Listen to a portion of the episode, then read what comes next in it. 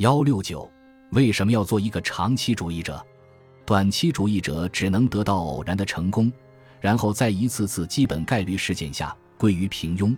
只有长期主义者才有可能取得最后的必然成功，因为对于投资而言，长期主义不仅可以平滑掉周期发生的各种波动回撤，更可以穿越周期，实现最终的价值，特别是时间带来的价值。举一个比较好理解的例子，那就是复利。相信大家都听说过复利的魔力，我们就简单通过一笔账来说一下。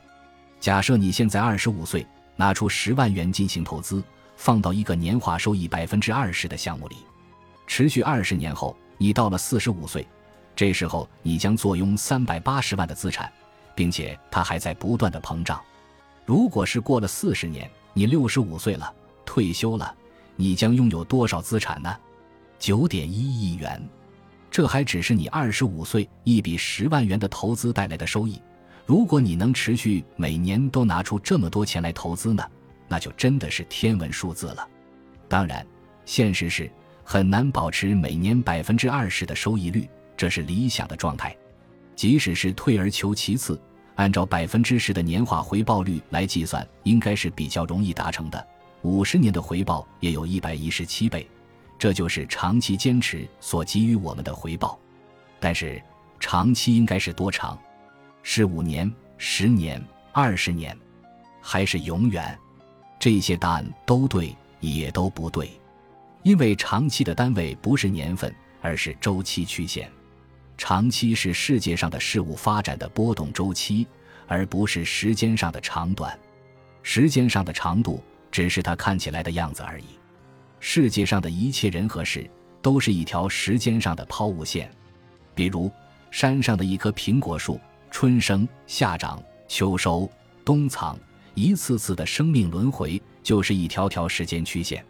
比如，公司创立、崛起、成熟、衰退，公司这种抽象的生命脉络，同样是一条时间上的抛物线。股票、爱情、事业、时尚，一切的一切都逃不开这个时间曲线。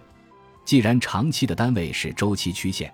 那就呼应了我们之前提到的，穿过整个生命周期去看到价值。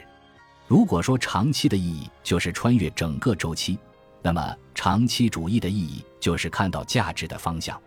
一个人如果想成为长期主义者，他首先得学会看到价值，必须能看穿事物在时间上的发展脉络，找到价值的走向，才能选中往哪个方向长期走下去。如果一个长期主义者选错了方向，时间越长，结果越糟，而且差之毫厘，谬以千里。方向是一，长期坚持是背后的零，方向偏差一点，就会越走越远。长期主义者不只是一头耐力十足的老黄牛，在成为老黄牛之前，他首先是一个预言家，正确的判断未来，才可以坚定的努力下去。一个明确的结论是，不是所有看准大势的都成功了，但是成功的必然都是看准了大势的；不是所有失败的都是没有看准大势的，但是没有看准大势的必然都失败了。这对于大多数人都是难于登天的，即便是商业大佬也不能次次都对。很多大佬因为看准了大势而崛起，也因为坚持自己的坚持，错过了新的大势而衰落。